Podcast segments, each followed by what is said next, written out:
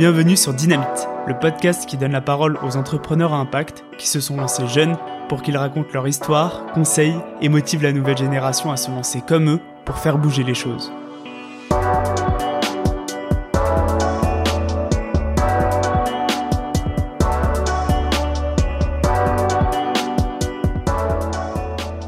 Andrea a vécu à New York, où il travaillait pour le groupe Pernod Ricard. Seulement dans la ville de l'hyperconsommation, il a un déclic. Il commence par changer ses habitudes de vie, mais il souhaite aller encore plus loin. Avec Maud, rencontrée dans sa coloc à New York, ils regardent tous les secteurs et choisissent peut-être celui qui a le plus d'impact, la finance. Ensemble, ils se lancent un défi fou. Créer une néobanque à 27 ans pour financer la transition écologique. Fabien les rejoint dans cette aventure, puis des stagiaires et les premiers salariés. Et après deux ans de travail, Gringot est lancé auprès du grand public. Aujourd'hui, la néobanque verte compte des dizaines de milliers de membres. L'épisode est passionnant, on est revenu avec Andrea sur son parcours, l'impact des banques traditionnelles, entreprendre dans le secteur le plus opaque de notre société et viser grand pour créer un vrai changement. Merci Andrea et bonne écoute.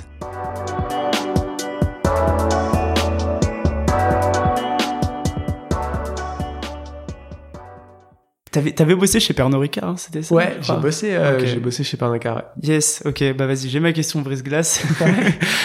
Est-ce que c'est vrai la légende qui dit que chez Pernod Ricard, les gens sont, se mettent des sacrées cuites en tant que Euh, salarié Vrai ou faux? Ouais, alors je, moi j'étais pas sur la partie commerciale. Alors c'est qu'il y a une légende et surtout il paraît pour euh, ceux qui bossent autour de Marseille, il faut vraiment apparemment boire euh, pas mal, Euh, surtout sur les commerciaux. euh, en vrai, euh, il y avait quand même pas mal d'alcool, mais tu vois, euh, on m'a jamais forcé à boire ou quoi que ce soit. Il y a même des gens qui buvaient pas d'alcool chez Pernod Ricard. Ok. Pas trop compris pourquoi ils étaient là.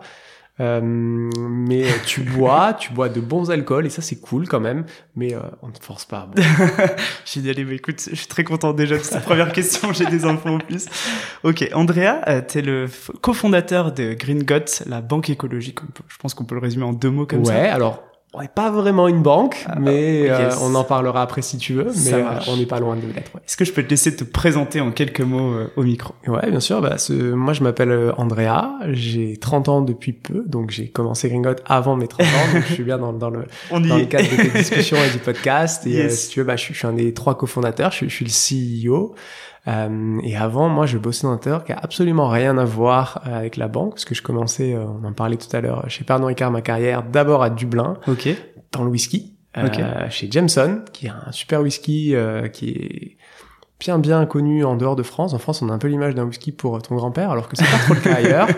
Et ensuite, je suis parti à New York. C'était super cool. je me suis bien marré. Mais euh, pour être tout à fait honnête avec toi, il me manquait quand même quelque chose. Ouais. Euh, si tu veux, je commençais à faire pas mal d'efforts dans mon quotidien, euh, de essayer de vraiment limiter ma consommation, de la façon, l'argent que je dépense. Donc tu vois, comme je suis habillé aujourd'hui, j'ai des vieux vêtements un peu tachés d'ailleurs. Euh, je mange pas de viande, toutes ces choses-là. Et en fait, c'était assez difficile pour moi dans mon travail de pas aller dans la même direction. Alors non pas que l'industrie du spiritueux soit la plus polluante au monde, on n'est pas chez Total non plus, mais c'est pas ouf parce qu'il y a quand même pas mal de déchets. Euh, parce que euh, faire de la tequila, du whisky, ça prend quand même pas mal de ressources et pas mal d'eau. Hmm. Et donc, bah voilà, j'en avais un peu marre euh, et je voulais faire un truc pour protéger la planète. Et donc, euh, me voilà. Voilà, voilà. Donc, euh, Si on, si on va, on va pouvoir du coup reparler de tout ça. Euh, quand- où est-ce que t'es né, Andrea Et quelles études alors, tu as Ah, alors, je suis né euh, à Nice Ok. euh, et j'ai grandi à côté de Marseille. Ok. Je suis un, je me suis ni marseillais ni niçois. Je crois que je suis un méditerranéen euh, parce que j'ai pas mal de familles en, famille en Corse, en Sardaigne, en Italie. Donc quand on me demande, je suis un, un nord méditerranéen. Voilà. Génial. Et qu'est-ce que j'ai fait comme études? Alors moi j'ai fait un DUT après mon bac en gestion en GEA. Ok. Euh, C'était très très sympa. Je crois que les DUT sont quand même pas mal sous-estimés par rapport à, à d'autres formations. On apprend beaucoup de choses et j'ai pas mal de potes qui ont fait ça en informatique, en tech de co, en GEA. Et tout le monde est très content en général de ces formations. Ouais, carrément. Euh, et d'ailleurs j'ai fait une école de commerce ok. pour lequel, euh, bah, euh, pour le coup, tu vois, t'apprends pas mal de trucs quand t'as fait un DUT. T'apprends avant. autre chose. T'apprends autre chose. Euh, académiquement, clairement, c'est pas la folie. Euh, Ok. Faut être honnête. Je sais pas s'il y a des étudiants qui écoutent ton podcast ou des gens Sûrement, qui sont mais- plus vieux. Euh, je pense que si tu veux juste apprendre des choses, fais un DUT ou fais une école d'ingé. Hmm. Mais en revanche, t'apprends d'autres choses. Tu te fais un réseau, t'apprends. Voilà, je regrette pas de l'avoir fait, mais disons que ce que t'apprends sur YouTube, t'as la même information euh, beaucoup plus vite maintenant. Yes, carrément. Et donc voilà quoi. Après, t'as as enchaîné des expériences chez euh, Mazar, Volkswagen, Pernod Ricard. Euh, Qu'est-ce que ça t'a apporté euh, tout ça? Euh, alors très honnêtement, j'ai, Mazar, c'était mon tout premier stage. Euh, pff, J'ai fait j'ai fait ça parce qu'il fallait faire un stage. Hein. Honnêtement, euh, à l'époque, l'audit, bon, tu sais pas quoi faire, tu vas faire de l'audit, il paraît que c'est pas mal. Ouais. J'ai détesté. Ah ouais. C'était un enfer. Franchement, il y, y a des gens qui sont vraiment pas faits pour ça, et je pense que c'était c'était vraiment mon cas. Euh, je me suis vraiment ennuyé pendant six mois. Ça a été très très long. Euh, derrière, je me suis retrouvé chez Volkswagen, un peu de la même façon. Il fallait que je fasse quelque chose en fait. Il fallait que je fasse un stage. Et tu sais, euh, souvent, c'est un peu teubé, hein, mais quand t'es en école de commerce, euh, d'une façon un peu arriérée, euh, les filles font du marketing et les garçons font de la finance, tu vois. Hmm. Je me suis mis un peu là-dessus sans vraiment me poser de questions sur ce que je voulais vraiment faire. Ouais. Et donc, bah, j'ai fait ça, quoi, tu vois. Et j'aime pas du tout les voitures, franchement. euh, j'ai jamais eu de voiture. Je suis pas sûr d'en avoir une un jour dans ma vie. T'avais déjà tes, un peu tes convictions écologiques qui étaient à, à ce moment-là ou Pas trop. Pas trop, ça, ça- a commencé après, ouais. un peu plus tard. Ouais, ça a commencé un peu plus tard. Euh, ça a commencé un peu plus tard, si tu veux. Moi, mes, mes convictions écologiques, elles me sont venues. euh, j'ai fait un échange en Norvège. Euh, à Oslo et j'ai beaucoup voyagé dans tout le pays et en fait moi mes convictions écologiques elles me sont venues par l'amour à la nature que j'avais Hmm. euh, tu vois, euh, faire des super randonnées, de faire tout ça. Et en fait, euh, moi, j'ai vraiment, c'est ça qui m'est venu. Donc ça, ça m'est venu un peu sur la fin de mes études. Et euh, je me dis, putain, c'est dommage quand même qu'on est en train de détruire tout ça. Et, et Ouais. alors, c'est euh, c'est un peu, euh, tu vois, les gens me demandent souvent, est-ce que tu as eu un déclic? Moi, ça s'est fait assez progressivement. Et, le mien est un peu bête. Alors de déclic, enfin d'amorçage de déclic.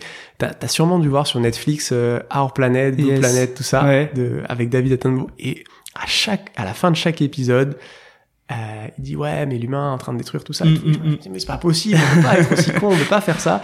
Et tu vois en tant qu'amoureux de la nature, c'est là où je me suis dit ah il faut quand même que je fasse quelque chose au moins à mon échelle perso. Et donc ça ça a commencé par euh, bah en fait je me dis ok je fais un repas végétarien dans la semaine. Je Hmm. me dis oh, c'est pas si dur que ça, j'en fais deux, j'en fais trois et en fait tu te retrouves à plus tu vois plus manger de viande et, et en fait c'est venu très progressivement et ok je fais ça, maintenant je fais un truc de plus et c'est comme ça que c'est que c'est né quoi. Donc euh, un peu euh, à l'époque j'étais à Dublin en Irlande donc dans ma première expérience chez, chez Pernod Ricard Ok. et voilà, c'est là, c'est là où c'est né, quoi. Et du coup, ça s'est un peu accéléré quand t'étais à New York, c'est ça? Ouais, ça s'est un peu accéléré à New York parce que New York c'est quand même une ville qui est fantastique, vraiment. Je, Ouais. j'encourage toute personne à y vivre s'ils peuvent. Mais tu te rends compte qu'à New York c'est un peu la, la pas la décadence, mais l'opulence dans tout. Tu consommes énormément de services, tu produis énormément de déchets, tu, tu vis fort quoi, à. New York. Et tu consommes, t'as une consommation énergétique à New York qui est dingue. Il y a la clim partout, il y a le chauffage partout. Euh, les transports en commun sont bien, mais tu te retrouves facilement dans un Uber ou dans ces choses-là. Et en fait, je me dis, waouh, mais on est totalement à l'opposé de toute forme de sobriété ou de quoi que ce soit. Ouais. Ce qui est pas désagréable, hein, honnêtement, mais euh, quand même, tu te poses les questions à un moment quand tu vois des montagnes de déchets, quand tu vois tous les approvisionnements, les chaînes qu'il faut pour nourrir cette ville. Et donc ouais, ça s'est euh, ça s'est accéléré petit à petit jusqu'à ce que, euh, au bout d'un moment, je me dise bon bah ça me correspond plus trop, euh, je veux je veux passer à autre chose quoi. Et là, tu, du coup, t'étais dans une coloc étudiante avec une certaine mode Ouais, qui sera ton ouais. associé C'est ça, par la suite. Est-ce que elle, elle avait le, un peu le même déclic sur New York euh, sur Alors c'est moi hein, qui ai euh, initié Maud entre guillemets à, à la transition écologique. Ok. Euh, elle, elle, elle a eu un déclic un peu plus fort que moi, je pense. Le jour où, je- en fait, je lui ai posé une question, je me rappelle. Et euh, alors aujourd'hui, ça fait moins. Euh, les gens sont un peu plus au courant. Je suis sûr que tu es au courant. Je vais quand même te poser la question. Mais à ton avis, euh, quelle est la, la température qui nous sépare aujourd'hui de, de l'âge de glace quand il y avait euh, des centaines de mètres de glace qui, qui séparaient, enfin qui recouvraient euh, la Manche, par exemple? Et le truc, c'est que j'ai écouté ton podcast Ouais, et voilà. t'as de la réponse, Et- mais et- effectivement, vois, 5 degrés. Voilà. je me doutais que, que, tu, t'en- que tu savais, mais il y a Ouais. plein de gens qui te répondent, bah, je sais Ouais. pas, 150 degrés, tu vois. Vrai. Et en fait, du coup, quand on dit Ah ouais. 150 degrés, enfin, quand on dit que c'est que 5 degrés, tu dis, attends, mais là, Ouais. du coup, on va prendre 2, 3 degrés à l'avance du siècle, et Ouais. 5 degrés, on est passé de la glace à ça, qu'est-ce qu'on va faire avec 2 degrés de plus, Ouais, tu vois? tu, tu disais en, en 20 000 ans en plus, il y a eu 20 Ouais, 000 ans pour arriver à ça, et là on est on- en train de le faire en quelques centaines d'années quoi. mais même pas, ça va être en Ouais. 70 ans, tu vois, là, depuis les années Mhm. 80 jusqu'en 2050, ça va, ça va être terrible. Ouais, Et, et c'est terrible, tu vois, parce que les gens, quand ils disent, bon, ah, 2 degrés de plus, bon, il va faire 22 au lieu de 20. ouais, ouais, c'est ça. c'est pas très très grave, tu vois. Mais en fait, c'est bien pire que ça. Et Mm. on est en train de voir là, en, en octobre, on a le mois d'octobre qui est super doux. Bah ouais, Enfin, on a 10 degrés en plus des moyennes. On n'a pas 2 degrés en plus des moyennes du mois d'octobre, quoi. ouais, c'est clair. Donc c'est, ça fait Et peur. quoi. alors, du coup, comment t'arrives à... De ce que j'ai compris, c'est qu'il y avait une approche de se dire, j'ai envie d'agir du coup pour cette cause plus loin que mes Ouais. habitudes. Et comment t'en arrives à la, à la finance qui effectivement est un peu le, le nerf de la guerre, quoi? Bah, en fait, si tu veux, nous, on s'est dit, euh, qu'est-ce qu'on peut faire pour avoir le plus d'impact possible? Ouais, Euh, on n'est pas des ingés, euh, on n'est pas des scientifiques. euh, il en faut super, il en faut énormément. euh, il en faut parce qu'on passera pas euh, par une transition plus dé- par un monde plus décarboné sans ça. Mais nous, on n'a pas ça. Euh, il faut qu'on fasse, il faut qu'on puisse agir sur un secteur euh, dans lequel nous, avec nos études, avec nos qualités, on puisse faire quelque chose. Euh, et en fait, on a regardé un peu tous les secteurs. Il y avait plein de secteurs dans la consommation dans lesquels il y avait plein de choses, dans la mode, dans la dans l'alimentation, qu'on a d'ailleurs beaucoup regardé. C'est un sujet moi qui me passionne, l'agriculture plus durable et toutes ces choses-là. Et en fait, on s'est dit, ouais, il y a quand même en finance aujourd'hui, il y a vraiment énormément de choses à faire parce que euh, euh, bah, c'est un, des secteurs qui émet énormément de CO2. Alors pas directement, mais parce que il soutient des secteurs qui en émettent beaucoup. Hein. Les grandes banques aujourd'hui, elles prennent plein d'engagements, mais en réalité, elles continuent d'augmenter leur euh, mmh. financement euh, à Total et à, d'autres de ces entreprises. Et quand on a regardé avec Mode à l'époque, on s'est dit, ok, qu'est-ce qui se fait de bien aujourd'hui en finance verte qui est accessible au grand public? Parce que nous on pensait vraiment que notre force ce serait prendre quelque chose qui est chez une niche aujourd'hui et le mettre dans les mains de tout le monde parce que ouais, nous on est aussi des pour être passionné de ce qu'on fait, il faut aussi se faire plaisir dans le produit et du coup un produit que nous avec Mode on aurait pu consommer ou en tout cas être mmh. utilisateur de ce produit-là. Donc pas un truc B2B ultra complexe et tout. Et donc on s'est dit aujourd'hui quand on regarde la NEF, le crédit coopératif qui sont des banques qui font euh, les choses super bien d'un point de vue éthique, d'un point de vue environnement, en fait, ils sont totalement à la ramasse en termes de com et en mmh. termes de techno, ce qui fait qu'ils vont attirer des gens qui sont très avancés dans leur transition, euh, et nous, on pense de façon très pragmatique que le fardeau, entre guillemets, de la transition, il doit être partagé par tous les Français, tous les Européens et tout le monde euh, dans le monde, hmm. et pas uniquement une poignée de personnes. Et du coup, pour ça, il faut rendre le produit plus sexy, il faut rendre la communication et la techno plus sympa, parce que euh, la finance, l'environnement, c'est ultra anxiogène. Euh, donc comment on fait pour euh, réussir à ramener plein de monde et avoir le plus d'impact? Et donc c'est un peu comme ça qu'on s'est qu'on s'est un peu dit ah on va regarder un peu la finance qui se passe. Ok. Mais juste comme ça, en mode on regarde. On regarde un petit peu, tu vois, et on dit ah, en rentrant en France, c'était ça. Ouais, après New York, on, on, fait des petites recherches, mais t'avais un job à côté. Ouais, en fait Maud est Maud est rentrée un avant moi. Euh, elle a commencé à bosser un petit peu en consulting en finance parce qu'on avait hmm. déjà commencé à réfléchir à ça. Moi j'étais encore là-bas, je suis resté. Ok. Je suis rentré et en fait on a on a commencé à regarder quand je suis rentré et tout assez rapidement. Moi j'ai pas retravaillé en rentrant, mais ça s'est assez, vite. Moi, je suis rentré en novembre-décembre hmm. euh, et en février, on commençait à bosser ça. Alors au début, euh, 2-3 heures par jour, comme ça et tout. On a creusé le truc et on s'est dit, bah en fait, aujourd'hui, alors créer une banque, c'est super compliqué. Mais on n'est pas une banque avec Gringot, parce que pour être une banque, il faut être un établissement de crédit. Peut-être qu'un jour on le sera, mais c'est beaucoup de travail. On a des statuts, euh, des niveaux de licence moindres, mais qui nous permettent de simuler aujourd'hui des services bancaires. Hmm. Et en fait, en creusant, on a vu qu'il y avait plein de services qui s'étaient développés avec des partenariats et tout. Et donc on se dit, bah vas-y, go, on se lance et euh, voilà, on a aussi eu énormément de chance parce qu'en fait, on s'est rendu compte euh, un peu par hasard de, par des amis d'amis euh, que en fait on avait un, un CTO Fabien mm. qui est notre troisième associé qui regardait un peu le secteur aussi depuis pas mal de temps. On nous a mis en relation on s'est vu deux fois et on s'est dit bon bah go. Et là euh, on est en avril en mai 2020 et on s'est dit bah vas-y on, voit ensemble ce qu'on peut faire et puis c'est parti. Trop bien. Et alors il y a, y a, on va revenir un petit peu sur le, le problème.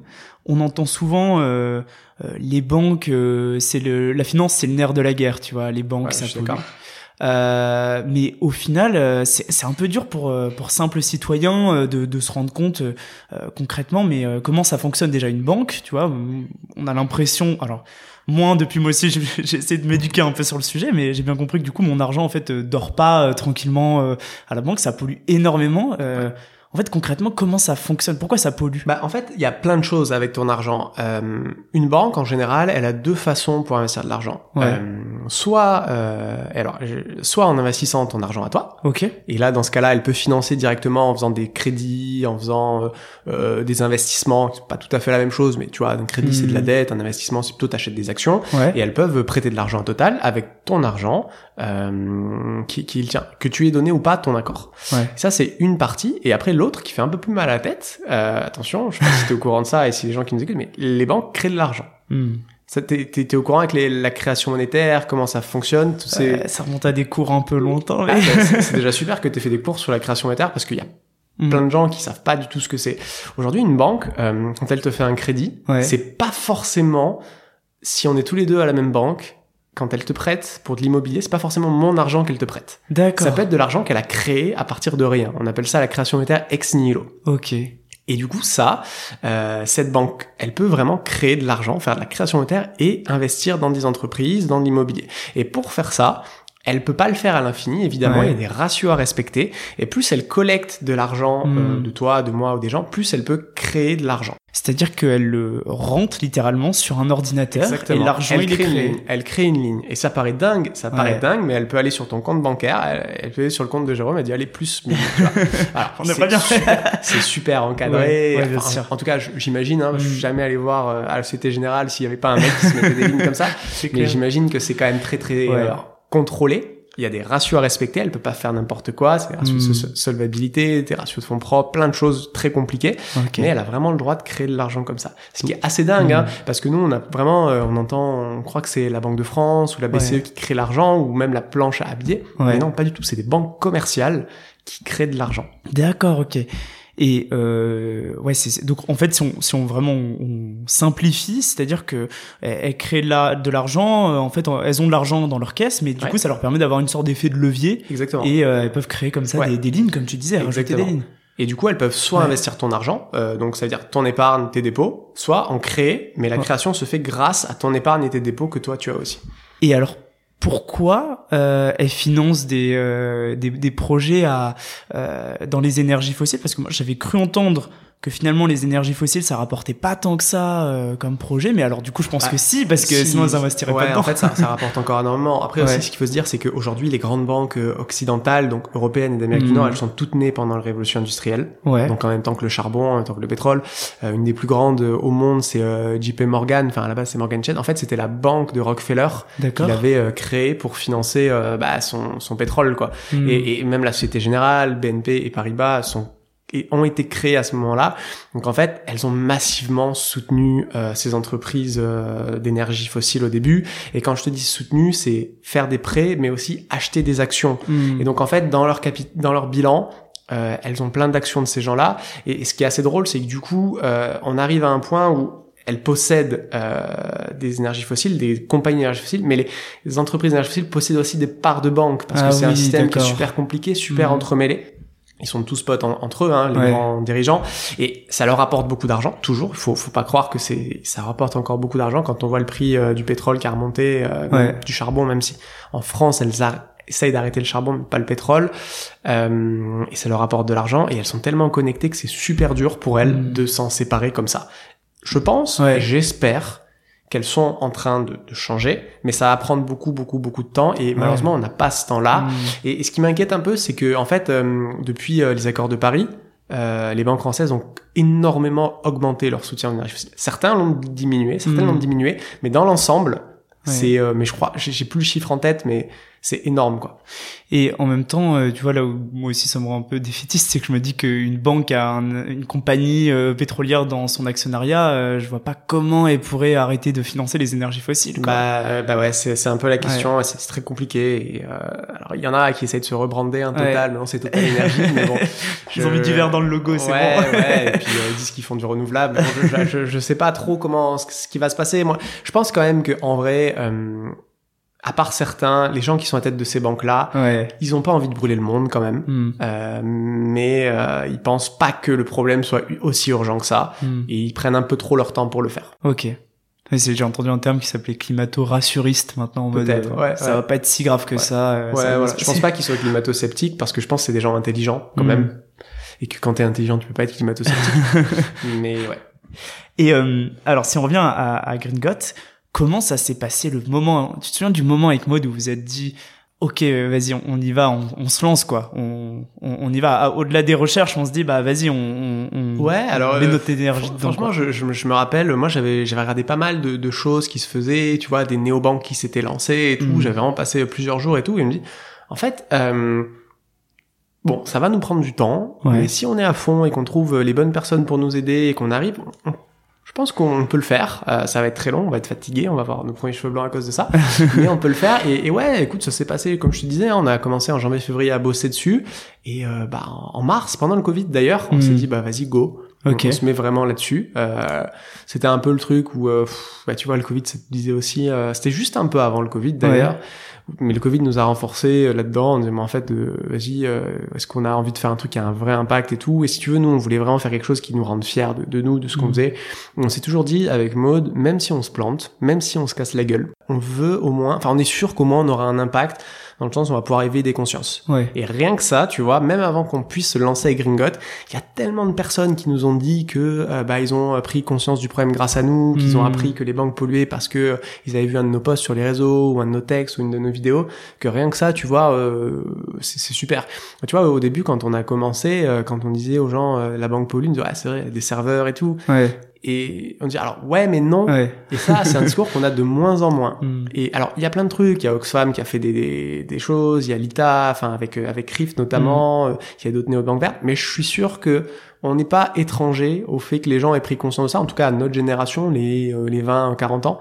Et rien que pour ça, euh, même si Gringot devait s'arrêter, euh, bah on serait content de ça quoi. Ouais, c'est ça, vous avez fait aussi énormément de pédagogie Ouais, euh, dans ouais. vos posts et oui, parce que c'est quelque chose où les gens, c'est hyper opaque quoi. On voit bien l'alimentation, on peut comprendre comment ça pollue, euh, mais euh, ça c'est des choses tu te rends pas compte, c'est des algorithmes, c'est des trucs comme ça, Bah ouais. c'est des règles, c'est sais, euh, contrairement à, euh, à des déchets, ça se voit pas, tu vois, Ouais. ton argent, euh, même, tu vois, à la limite, même la mode, tu vois, on voit un petit peu que, bah, en fait, euh, tu portes quelque chose sur toi, tu vois que Mm. si c'est du H&M, pas forcément aussi euh, bien que c'est des Veja, ou un truc Ouais. comme ça.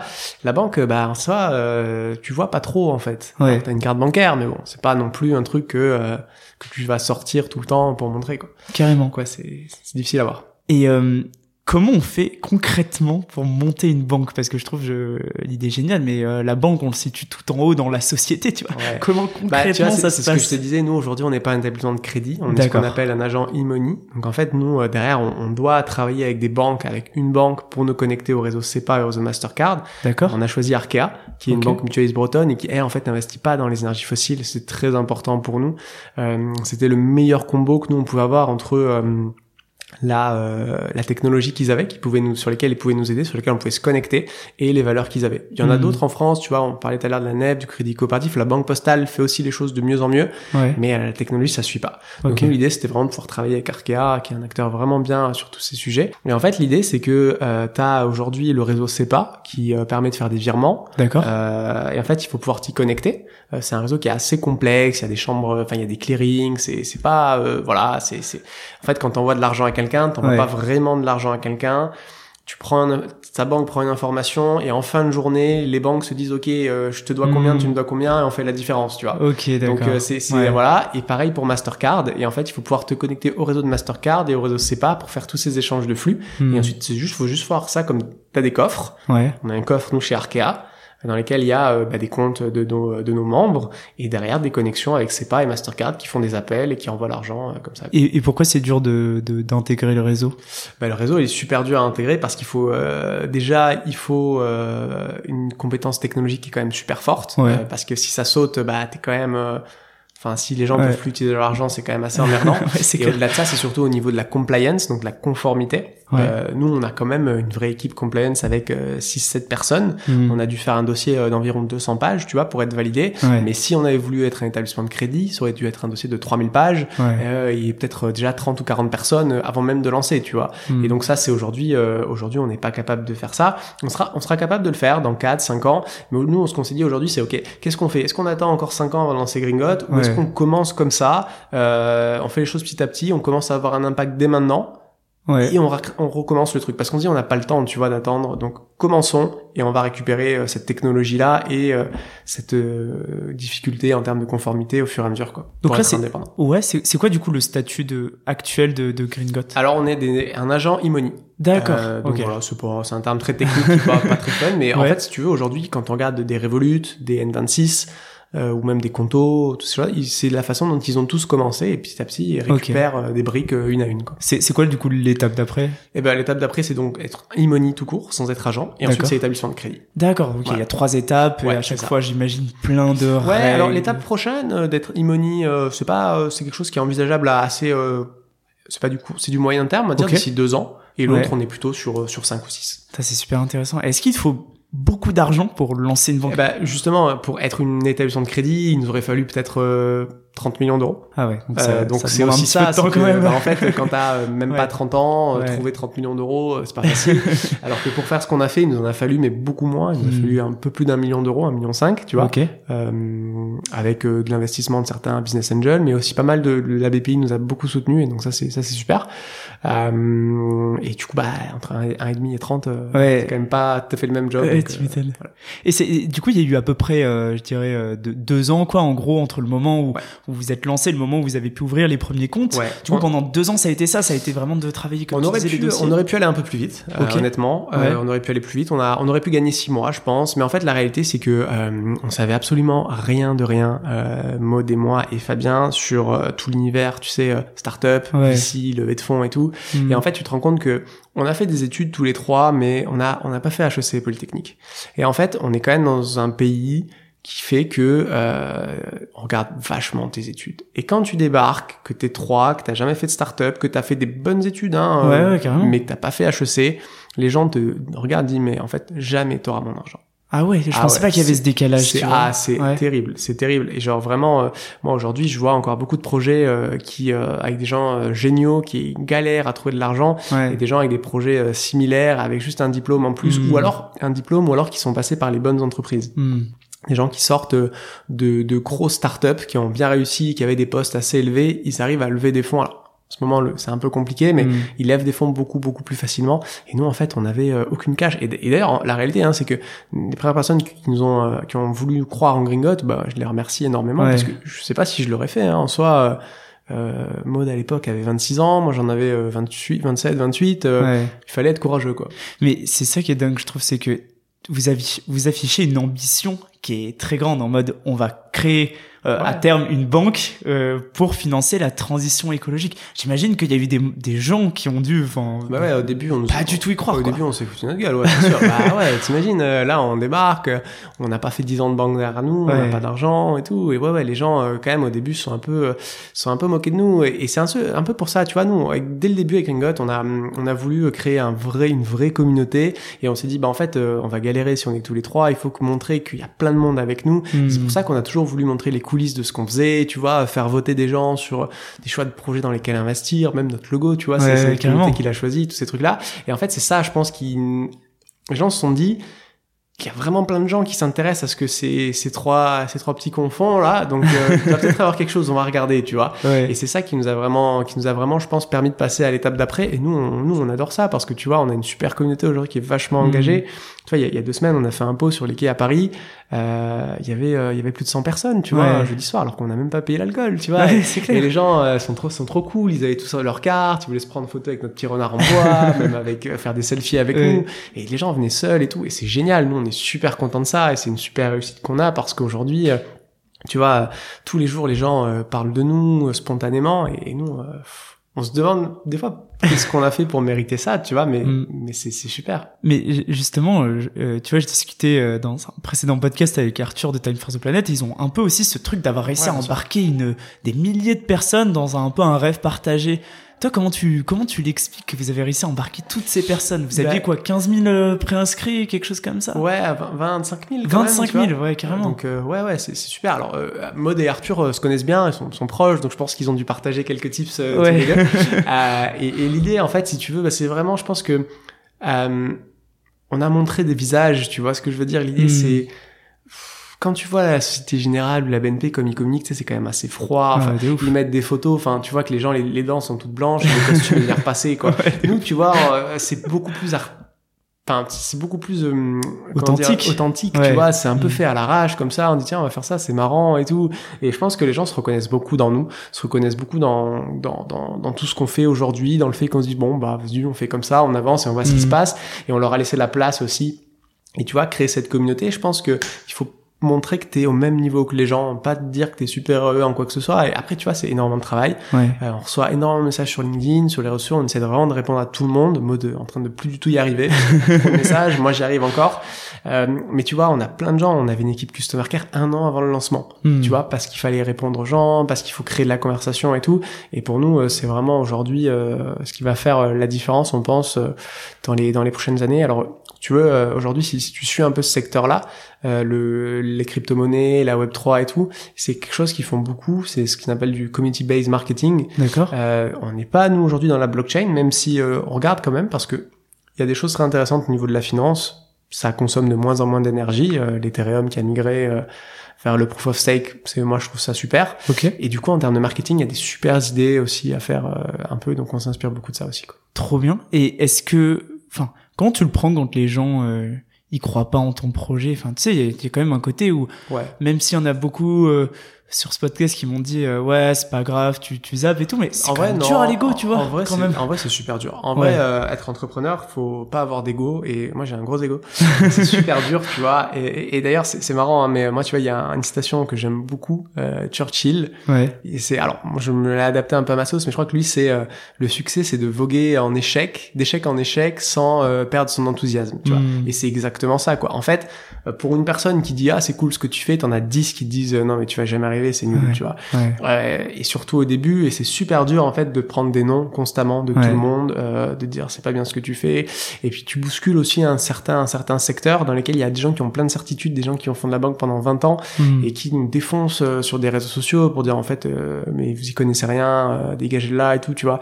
Plein de gens qui prennent notre défense dès que ça se passe en public et c'est génial, mais il y a aussi énormément euh, de personnes qui nous disent que c'est nul ce qu'on fait et c'est dur, c'est Mm. dur à encaisser honnêtement. Euh, tu arrives à passer outre, mais quand même Ouais. c'est c'est pas facile. Tu te proposes, euh, tu te poses quand même pas mal de questions et c'est pour ça que euh, je pense qu'entreprendre seul c'est très très dur Ouais, parce carrément. que euh, tu vois quand t'as des downs, si t'as pas quelqu'un pour te remonter un peu, je pense que tu restes, euh, Ouais. tu te relèves pas. C'est clair. Au, au, au tout début, du coup, vous avez cette période de, de deux ans où ça, ça laisse le temps entre le moment où vous vous lancez, où vous apprenez aussi. euh, enfin, d'ailleurs, enfin, question qui me vient comme ça, mais justement, tu viens, vous venez pas de ce monde de la finance. Comment on apprend à tout ça alors que ça paraît quand même hyper technique euh, et tout, hyper Bah, deep. tu, tu rencontres des gens. Ouais. euh, parce que t'as quand même des gens qui sont sympas en vrai, euh, qui peuvent te parler, qui peuvent t'expliquer ce que eux ont vécu, comment ils ont fait les choses, comment ça s'est passé. Et puis après, Internet, c'est quand même une formidable source Ouais, de carrément. mine d'informations. Quoi, il y, a, il y a beaucoup beaucoup de choses sur YouTube, sur plein de choses. Et si tu sais chercher, euh, tu peux trouver quand même pas mal de choses. Euh, tu peux aller aussi, bah en vrai, je, l'ai- je l'ai fait au début, euh, aller pas mal à la bibliothèque pour regarder un peu des, des codes monétaires et financiers, pour regarder des choses qu'on avait le droit de faire, ce qu'on n'avait pas le droit. Et euh, c'est pour ça que je te disais que, euh, tu vois, euh, les écoles de commerce, au Mm. début on en parlait, t'apprends pas beaucoup de choses, t'apprends peut-être un peu à chercher de l'info, mais tu vois, euh, c'est peut-être un truc que, voilà, on a, on a vraiment cherché, passé du temps, Ouais. mais après on s'est planté plein de fois, tu vois, on s'est planté plein de fois et on s'est, il y a rarement quelque chose qu'on a fait qui a marché du premier coup. Ouais. Euh, Il y a eu des erreurs, par exemple, que ah ouais, bah, il y a eu plein d'erreurs, ouais. plein plein d'erreurs, tu vois. Euh, on a eu du retard au début parce qu'on avait choisi de mauvais partenaires, tu vois. Je te disais, on, a, on aurait pu lancer six mois avant, mais il y a eu un changement de partenaire à un moment Mhm. parce que, en fait, on s'est rendu compte qu'il y avait un truc qui matchait pas forcément avec les valeurs que nous on voulait défendre et Ouais. euh, en fait. Tu vois, on a dit ah oui mais t'inquiète, euh, on va faire ça ça et en fait euh, bah on me dit ah non en fait on peut pas quoi mais je t'ai jamais dit qu'on pouvait bah si si tu m'avais dit tu vois Ouais, c'est ça. euh, Mm. et toujours mettre par écrit, tu vois, les choses. Ouais. Euh, vraiment un truc nous on fait encore souvent l'erreur. Moi, je suis quelqu'un d'assez spontané. Quand je te serre la main, a priori, c'est que je vais tenir ma parole. Ouais. Et en fait, c'est un milieu où c'est pas du tout vrai, quoi. Mm. Donc les gens te promettent monts et merveilles. Tu sais, c'est un peu aussi le, le fake it until you make it dans la startup. Et en fait, euh, tout le monde, beaucoup de gens mentent beaucoup. Et si tu es un peu trop naïf et que tu les crois trop, tu te retrouves à dire euh, bon, ben là, euh, Ouais. j'ai fait le mauvais choix, quoi. Donc c'est comme un, un monde un peu de, de requin euh, Ouais, par en- moment, je sais- quoi. je ouais, je sais pas si c'est requin, c'est juste qu'en fait, si tu veux, euh, tout le monde est tellement magnifique, tellement beau Hmm. sur LinkedIn, tout le monde Ouais, est head of quelque chose, tout le monde C'est clair. a euh, 25 ans d'expérience à 28 ans et tout, tu vois. En fait, du coup, c'est devenu la norme. Et du coup, si tu le fais pas, Mm. euh, tu passes un peu pour un ovni, tu vois. Il faut, il faut se survendre pour tout. Et, et du coup, ça devient un peu malsain, quoi. Et Mm. du coup, il faut que quand quelqu'un te dit 100, il faut te dire c'est 50. Mm. Et si quelqu'un t'a dit 50 dès le début, tu vas dire que c'est 25, tu vois. Ouais, Donc il vois. faut toujours dire 100 même si c'est pas 100 quoi Mm. et c'est un peu un peu chiant. Ok, yes, carrément. Au niveau du, du modèle économique, du coup, comment ça se passe pendant les deux ans, puisque vous pouvez pas forcément, euh, comme tu disais, un- tout, tout, on a parlé du modèle économique d'une banque qui euh, investit, euh, ou même du coup d'une start-up qui, voilà, il y a forcément des, euh, de la captation de valeur. Euh, comment comment vous faites? Du coup, c'est c'est grâce à, il y a eu une levée de fonds, je crois, Ouais. c'est ça qui a permis Ouais. de financer bah, le, le recrutement, quoi? Ouais, c'est ça. Alors Ouais. au début, on a on a réussi à lever des fonds Mhm. euh, avec des business angels que, que je remercie encore de nous avoir de nous avoir cru à ce moment-là qui sont toujours là. Enfin d'ailleurs, c'est super super. Euh, et ça nous a permis de faire nos premiers recrutements. Donc tu vois, pareil, hein, tu fais tes premiers recrutements, tu signes ton premier contrat CDI. Je dis mais comment je fais un CDI moi Comment je, tu vois, on m'a toujours dit l'URSSAF c'est un enfer et tout. Du coup là, donc je vais devoir faire le truc qui est un enfer là et tout. Donc euh, donc c'est assez drôle, tu vois. Euh, après ça a été ça a été assez spartiate sur plein de choses. Tu vois, on n'avait pas de bureau pendant pendant longtemps. Nos tout premiers employés, ils ont travaillé sur leur propre matos, tu vois. Mmh. Donc euh, on a fait un peu ce qu'on a ce qu'on a pu parce qu'on a levé euh, finalement assez peu d'argent par rapport à l'ambition qu'on avait. Donc euh, ouais, on a on a réussi à tenir comme ça. L'équipe était petite au début. Hein. On a recruté deux CDI au début. On avait deux trois alternants en plus. Et puis l'équipe a grandi. Aujourd'hui, on est on est une trentaine. Mais au tout début, on était on était cinq, six. Mmh. et puis voilà quoi. C'est tu pars un peu à l'aventure. Et d'ailleurs, je pense qu'il fallait être courageux pour nous rejoindre au tout début euh, mm. pour ces gens-là. Donc, ils ont vraiment dû croire euh, au projet très tôt. Mais ouais, la, la levée de fonds, malheureusement, euh, elle est indispensable, surtout à nos âges. Tu vois, si t'as si t'es un peu plus âgé, que t'as très très bien réussi ta vie, tu peux te permettre de pas en faire. Mm. Mais nous, bah, pas le cas, quoi, tu vois. Enfin, on n'est pas, on roule pas sur l'or. Ouais. Et tu, tu disais que vous auriez pu lancer avant, mais il y avait aussi cette volonté de euh, pas lancer qu'un compte courant, mais aussi de lancer un produit d'épargne. Euh, et t'expliquer que en fait finalement le compte courant enfin l'impact il est pas tant en fait si tu veux euh, alors le compte courant arrive euh, en début d'année prochaine. Il est il est pas encore là d'accord que quand ton podcast sera diffusé il sera là, je sais pas. Euh, mais du coup euh, en fait le compte courant ce qui est assez compliqué avec c'est que l'argent doit rester quand même liquide à, à tout moment. Hmm. si tout le monde décide de retirer alors, a priori, c'est pas ce qui va se passer, mais on sait jamais. Donc, tu peux investir une petite partie, tu vois. Alors, tout va dépendre de la banque, de pas mal de ratios, de calculs, mais nous, on peut difficilement investir plus de 15-20% là-dessus. Donc, tu vois, au contraire de l'épargne qui elle peut être investie en totalité. Donc c'est vraiment là-dessus où tu as un vrai impact. Donc nous ce qu'on se dit c'est que ton compte courant, alors euh, tu peux investir une partie, mais il est surtout là pour euh, ta consommation, pour orienter ta consommation. Euh, tu vois, on a un calculateur de CO2 sur tes dépenses, mmh. on peut faire des dons à chaque transaction, tu vois, on fait des dons à des assos. Donc nous, c'est plutôt sur ça, tu vois. Euh, des petits gestes du quotidien, orientés, t'éduquer. Et après, t'es connecté euh, directement à tes produits d'épargne, l'assurance vie délivrée, plein de choses. Et euh, l'idée, c'est comme t'es déjà dans la poche des gens, comme t'es dans leur quotidien, mais en fait, tu peux réussir à envoyer le plus d'épargne et récupérer le hmm. plus d'épargne possible, quoi. D'accord, ok. Et nous, c'est par exemple, tu vois, on a beaucoup réfléchi au début et en fait, euh, quand on regarde la nef, il ouais. n'y a pas de compte courant pour les particuliers. Ouais, c'est vrai. Et du coup, nous, c'est un vrai truc. C'est un frein pour beaucoup de monde de pas avoir ce compte courant-là. Et c'est pour ça qu'ils disent non, nous, il faut absolument un compte courant parce que on veut pouvoir remplacer totalement euh, ta banque, un jour. carrément. Donc c'est à dire que le moment où le produit d'épargne sort, là du coup d'un point de vue modèle économique de Got, c'est là où vous allez du coup pouvoir commencer à, Alors, Là c'est déjà c'est déjà 6 euros par mois. D'accord. Euh. Donc là, ah oui, nous en tout cas en hmm. termes de, on se rémunère avec ces 6 euros par mois. Ouais. Ce, okay. ce qui reste pas énorme parce que il y a un euro de TVA là-dessus. Donc en fait pour nous il en reste 5 et que derrière bah, il y a des coûts, ah, équipes à payer. Donc c'est pas euh, voilà. Mais euh, on va aussi gagner de l'argent sur l'investissement forcément. Hmm. Euh, mais c'est là où l'impact le plus important va être là. On est en train de travailler sur l'investissement euh, des dépôts, euh, mais ça va être ensuite du coup, enfin sur les dépôts des comptes courants, et ça va être ensuite sur l'épargne. Là vraiment, tu vas avoir le, plus gros impact et on travaille dur pour ça. Il y a beaucoup beaucoup de gens qui l'attendent. Trop bien. Euh, du coup là il y a quelques quelques semaines au moment là où on est en train d'enregistrer où, il y a eu euh, du coup le vraiment le lancement l'ouverture des comptes ça a quand même j'ai l'impression euh, hyper bien pris euh, et tout ça a dû être franchement hyper chargé. On s'attendait pas à ça. Franchement, ouais. ouais, On a euh, donc tu sais on avait une liste d'attente. En fait, ce qui s'est passé c'est qu'en fait il y avait beaucoup trop de monde sur la liste d'attente. OK. parce que nous en fait le truc c'est qu'on s'est dit on veut pas faire n'importe quoi parce qu'on veut que déjà en soi ton app, elle, elle, a été testée par 50 personnes, mais pas par 3000. On sait hmm. jamais, tu vois. Euh, S'il y en a qui appuient sur des trucs où il fallait pas, ouais, bon, ça, ça a bien marché, hein, mais t'as quand même toujours un doute, tu sais jamais. Euh, en termes de support, tu vois, aussi, nous, on a une ligne téléphonique sur laquelle les gens peuvent nous appeler. Euh, on pouvait pas avoir 3000 appels d'un coup, tu vois, ça marche pas. Et aussi au niveau de la compliance, parce que nous, tu vois, on fait ce qu'on appelle un KYC. Donc, tu vois, quand tu crées ton compte, il faut qu'on s'assure de ton identité et eh ben on veut faire les choses bien parce que comme un jour on veut devenir une banque, si on fait les choses mal dès le début, la CPR, qui, qui est la Banque de France, va dire bah non, vous avez vu vos dossiers, ils sont tout pourris et tout, euh, jamais vous devenez une vraie banque quoi. Donc on veut faire les choses bien dès le début. Donc on dit ok comment on peut limiter euh, les gens au début quoi? Et donc en fait on a distribué des codes qui étaient un peu cachés dans des trucs. Des fois on faisait des vidéos sur YouTube, il y avait un code en description tout ça. Et en fait les gens se sont rués sur les codes. Et en fait le premier jour on avait activé 300 codes. Donc on s'est dit on peut faire 300 codes, 300 comptes au maximum aujourd'hui. Hmm. On avait pris un peu les paris sur euh, combien de temps il nous les faudrait. On s'est dit, bon, à 15h, il n'y en a plus, à 16h. En fait, à 9h01, Ah, il y a eu euh, vache, 1500 utilisations de, des codes, quoi.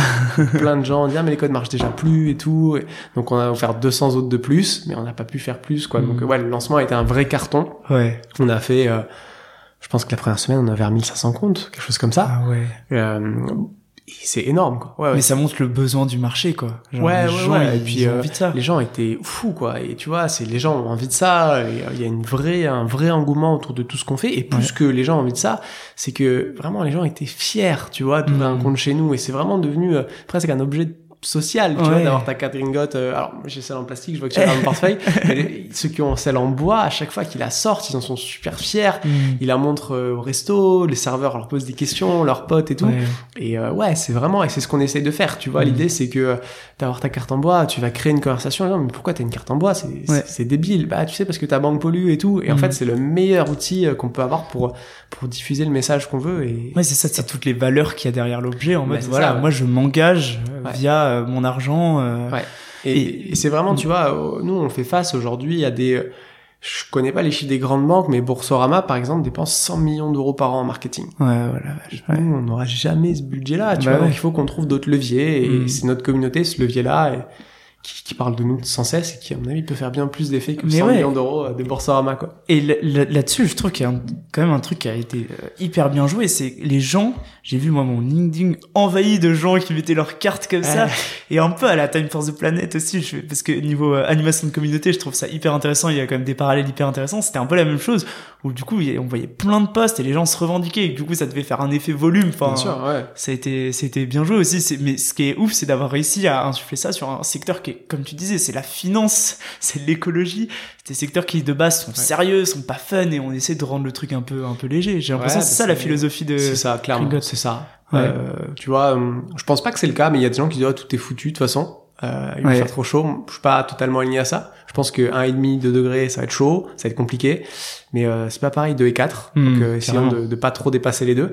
Mais tu vois, au-delà de ça, euh, enfin, je veux dire, en fait, bah, même les gens qui disent, bah, c'est foutu, bah, autant faire un truc drôle, tu vois, bah, c'est foutu, bon, bah, nous, on va se marrer, on va faire les trucs, et puis, euh, tu vois, euh, ah bon, euh, enfin, il faut pas trop angoisser non plus parce que, bah, euh, la vie c'est quand même un truc sympa et même Ouais. si euh, par nous on est des privilégiés en France euh, on vit quand même bien dans l'ensemble.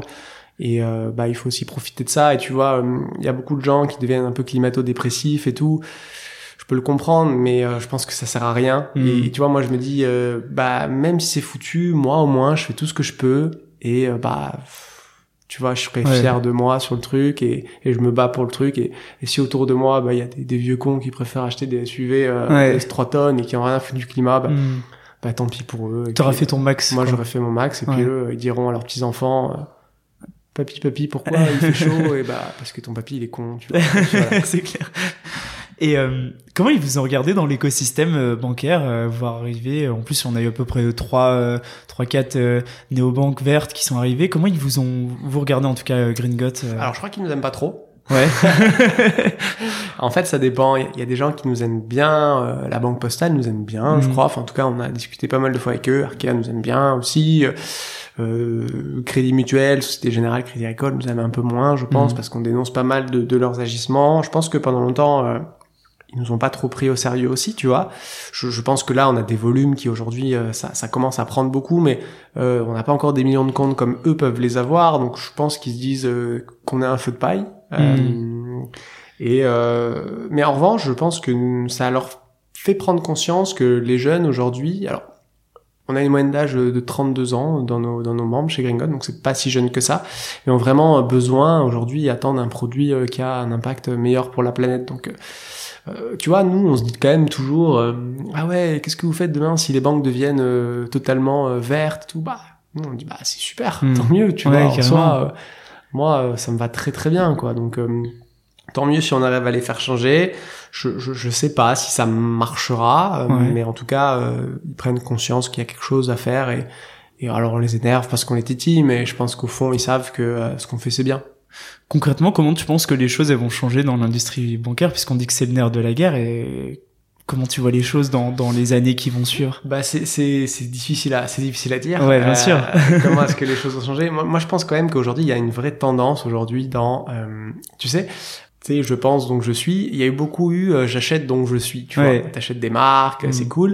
Il y a une vraie tendance aux États-Unis, en Angleterre, un peu moins en France, mais je pense que ça va venir. C'est un peu euh, j'investis donc je suis. Ouais. Tu vois, euh, des gros acteurs comme euh, Revolut, Robinhood, ils ont vachement démocratisé l'investissement et c'est des trucs en mode, euh, alors très mauvais exemple, hein, euh, mais euh, parce que je vois ces comptes sur mon Instagram, parce que forcément je suis obligé de faire un peu des, des, des veilles, des comptes qui disent euh, t'achètes un Starbucks, t'achètes un McDo, t'achètes un Apple, achète une action des trois. Hmm. Et c'est vraiment un vrai truc, tu vois, tu investis dans des choses pour lesquelles qui correspondent à tes valeurs. Ouais. Plutôt que uniquement consommer ces produits-là, tu vas les soutenir parce que en fait, tu considères que si toi tu crois à ces valeurs, tu ressembles a priori à ta génération et donc ça a un futur.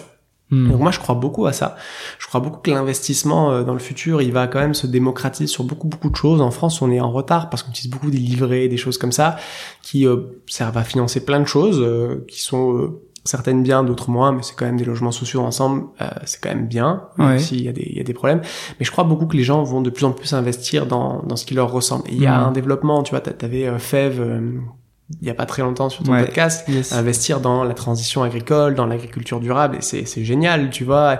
Euh, Time for the Planet, c'est pas vraiment un investissement, mais c'est euh, faire un don d'argent à des projets à impact.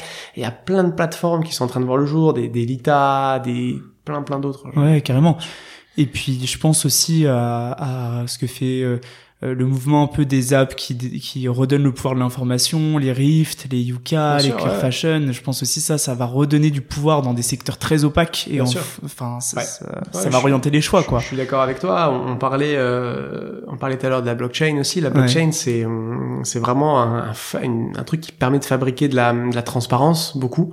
Et je pense qu'on est vraiment à une, à l'aube d'un- d'une d'une révolution en termes de l'information et de la confiance. Et ça, ça va, ça va être intéressant pour euh, la finance et l'investissement, quoi. Et dans un secteur où il y a des gros, des gros poissons et des petits poissons, t'as pas, enfin, vous avez pas pensé à, à qu'est-ce qui se passe si jamais on nous fait une offre euh, de rachat, euh, tu vois, ce genre de On- On choses. nous pose souvent la question. euh, J'imagine. Aujourd'hui, bah, si on nous fait une offre de rachat, c'est pas du tout l'objectif, tu Mm. vois, à- ni à court ni à moyen. Et, Ouais. à long terme, peut-être qu'un jour, je serai pas celui si Gringot euh, a 3000 employés. euh, moi, je, sais pas si j'ai envie d'avoir 3000 employés, si j'ai les épaules pour faire ça. Euh, mais aujourd'hui, nous, on n'a pas du tout envie de se faire acheter par une grande banque Mm. parce que, euh, alors à moins qu'ils euh, changent du jour au lendemain, mais j'y crois pas trop. Nous, c'est c'est pas l'objectif. Nous, si on a fait ça aujourd'hui, euh, c'est pas pour gagner de l'argent, parce que si on a voulu gagner de l'argent, on peut peut-être faire un truc plus simple. Euh, et d'ailleurs, on se paye, on se paye pas. Euh, donc Ouais. euh, voilà, on, on vit pas, on vit pas dans le luxe euh, avec Gringot. Et clairement, c'est euh, c'est pas l'objectif de vendre Gringot là dans dans les prochaines années.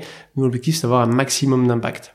Après, est-ce que euh, je suis et Maud, on est et Fabien aussi, est-ce qu'on est ceux qui pourront amener Gringot à la taille de la BNP Peut-être pas. Peut-être Mm. qu'un jour on pourra se mettre en retrait et mettre des personnes qui ont plus d'expérience que nous là-dessus. Enfin, on verra. On n'est pas encore là-dessus, mais Mais comparé à ce que tu faisais à New York euh, chez Pernod Ricard, tu dois quand même bah, tellement trouver cool. de sens et de Bah motivation. ouais, c'est cool, c'est cool. Tu vois, c'est c'est quand même il y a un peu plus de sens. Alors je travaille beaucoup beaucoup plus. Mm. Euh, j'ai pas pris de vacances depuis très très longtemps. ouais.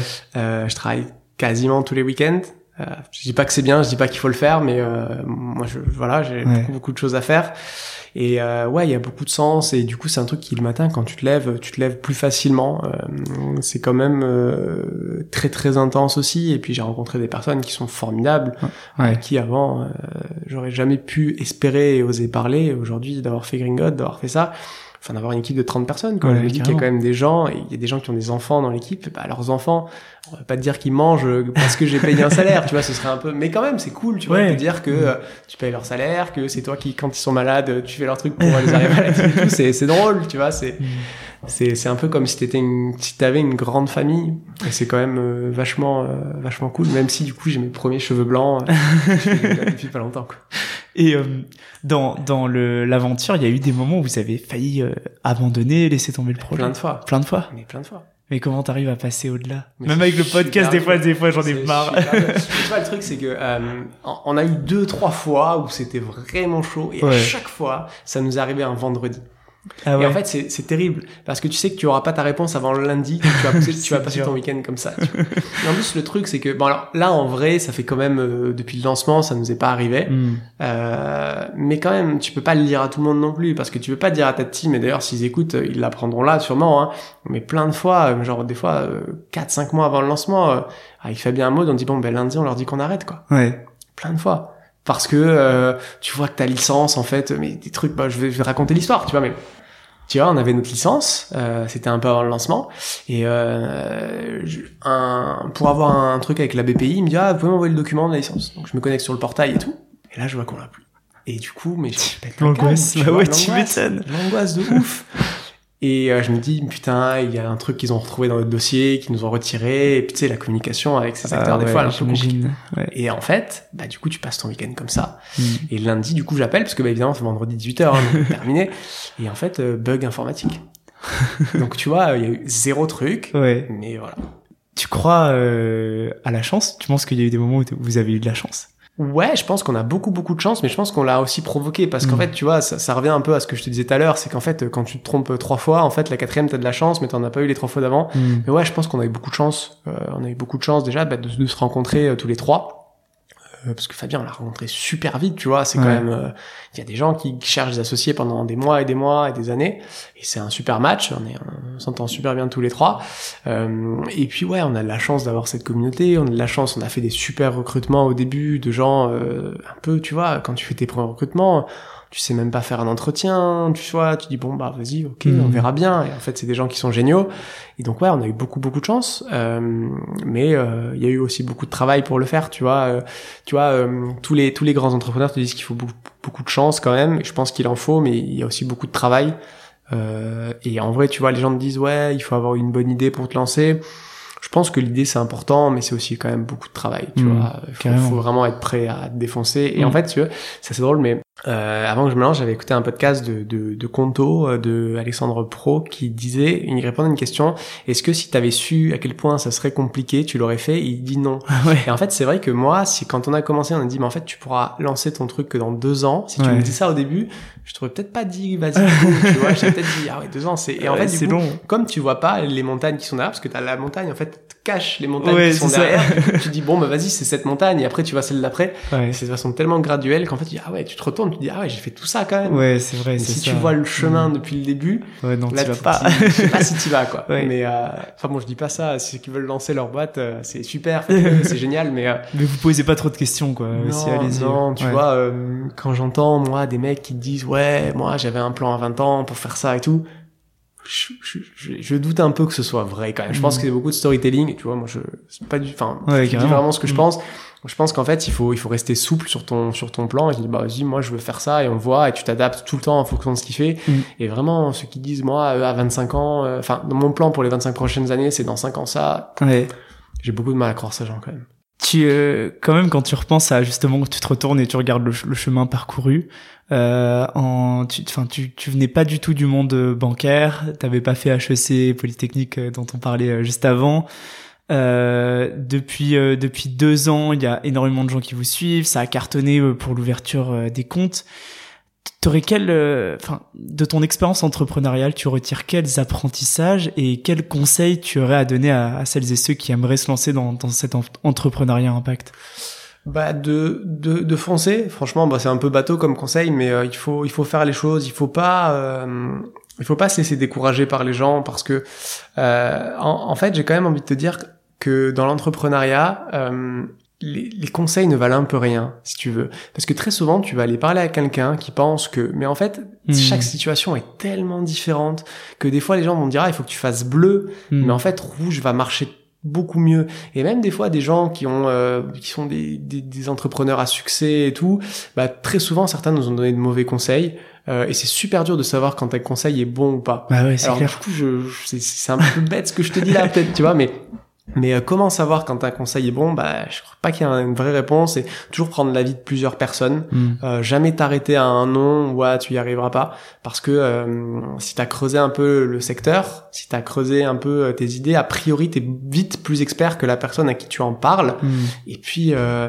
après c'est vraiment aussi euh, une volonté de, de s'accrocher et de quand tu prends un coup de, de vouloir te, te relever et je pense de pas être fixé sur ce que tu veux faire et Ouais. être fixé sur l'objectif sur ok quel problème je veux résoudre tu vois si tu penses qu'il y a trop de déchets euh, bah euh, ça mais tu vois après dire est-ce que bah du coup moi je veux faire des consignes en fait rends compte que les consignes c'est pas bien mais que du coup t'as rencontré un mec qui fait du truc biodégradable tu vois peut-être te dire qu'en fait la solution elle est là je Hmm. pense que c'est c'est super important et, et après euh, bah il faut aussi euh, euh, mettre son ego de côté, je pense beaucoup. Ouais, c'est ça. C'est très très dur. Ouais, de... Être prêt à prendre des taquets, comme tu disais. Ouais, des gens qui trionnaient. Ouais. Et te sentir un peu, euh, pas avoir peur de poser des questions, mais tu vois, pas avoir peur d'être bête. Ce qui est, ce qui est pas facile. Ouais, carrément. J'ai une dernière question. Andrea, pour toi, il sera comment le monde de demain? Prends le temps. Bah, alors, et comment euh, Alors, on va répondre de façon euh, optimiste. Euh, je pense que le monde de demain, il sera quand même bien plus cool quand déjà notre génération aura le pouvoir. Euh, parce que je pense qu'aujourd'hui, on est quand même euh, des gens qui sont au pouvoir dans l'ensemble dans les entreprises, aussi en politique, euh, qui euh, ont pas du tout grandi avec les mêmes aspirations que nous. Euh, ils ont grandi dans une optique où il fallait plus, il fallait une grosse voiture, il fallait une grosse maison. Hmm. Euh, je sais pas si ça les a rendus plus heureux. Euh, nous, je pense qu'on est dans une génération qui, on a peut-être grandi dans, alors moi, à 30 ans, mon adolescence, il, il fallait quand même qu'il y ait une grosse voiture, mais je pense qu'on sortait déjà un peu de ça, et moi, aujourd'hui, c'est pas du tout mes, mes aspirations. Je pense qu'aujourd'hui, le, tu vois, le, consommer moins, mais mieux, il est vraiment en train de prendre de l'ampleur. Il y a des contre-exemples avec des, des, des gens qui continuent de dépenser leur argent n'importe comment. Mais je pense que, euh, je pense qu'il va, il va être un peu plus sobre de ce côté-là. Je, je pense moi qu'aujourd'hui, euh, c'est le grand sujet de la décroissance ou pas.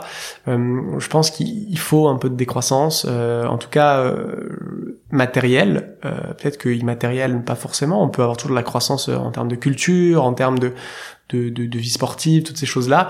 Mais aujourd'hui, on n'a pas besoin de, de croître Mhm. autant matériellement qu'on l'a fait. On va avoir des pays euh, dans le reste du monde qui, eux, vont devoir croître, euh, en Afrique, en Asie. Et en fait, euh, c'est très difficile de refuser à ces gens-là un développement que nous-mêmes, on a eu. Hmm. Et donc, en fait, pour trouver l'équilibre, il faudra sûrement que nous, on décroisse pour que eux puissent croître et qu'ils atteignent des niveaux de vie qui sont quand même soutenables.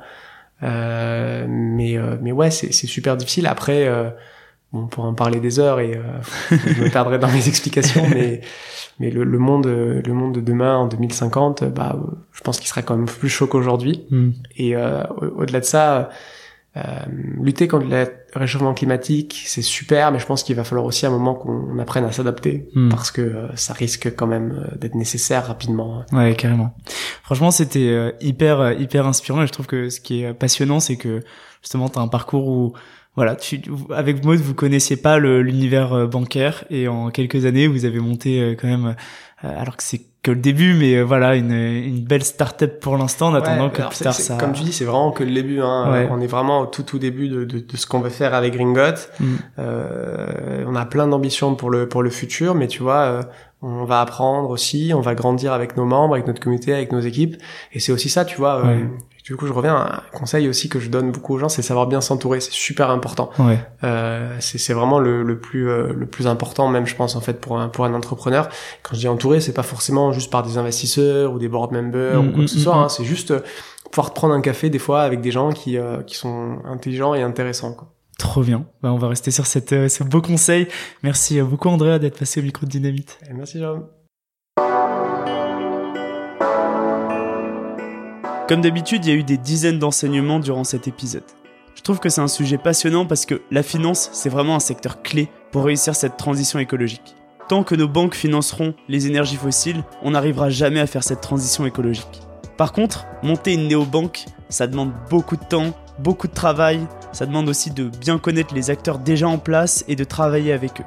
Du coup, pendant deux ans, on avance pas à pas et la détermination, elle est soumise à rude épreuve. Mais finalement, ça rejoint un peu la réflexion qu'Arthur Aubeuf, avec Time for the Planet, avait. C'est-à-dire, ce qui fait que les gens adhèrent à ton projet, c'est qu'ils ont envie de voir se réaliser la vision du monde que tu proposes. Et on est vraiment là-dedans, car il a fallu plus de deux ans pour lancer cette offre bancaire au grand public. Et pendant deux ans, il y a peu d'avancées visibles, tout est en sous-marin, et il faut quand même montrer l'ambition du projet, le problème du secteur traditionnel bancaire, les avancées et les petites victoires. Alors, quand on entreprend dans un secteur hyper complexe, hyper opaque comme celui-ci, parfois faut pas trop se poser de questions, essayer d'y aller pas à pas, rester convaincu qu'on peut être un acteur du changement, et puis se retourner, regarder le chemin parcouru et se dire qu'on avance. Merci d'avoir écouté Dynamite. Si vous avez aimé cet épisode, n'hésitez surtout pas à mettre plein d'étoiles sur vos plateformes de podcast préférées, à suivre Dynamite sur Instagram dynamite.podcast et en parler un maximum autour de vous.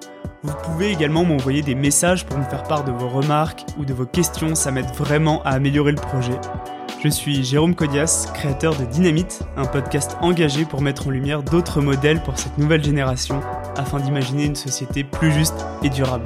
Merci et à bientôt.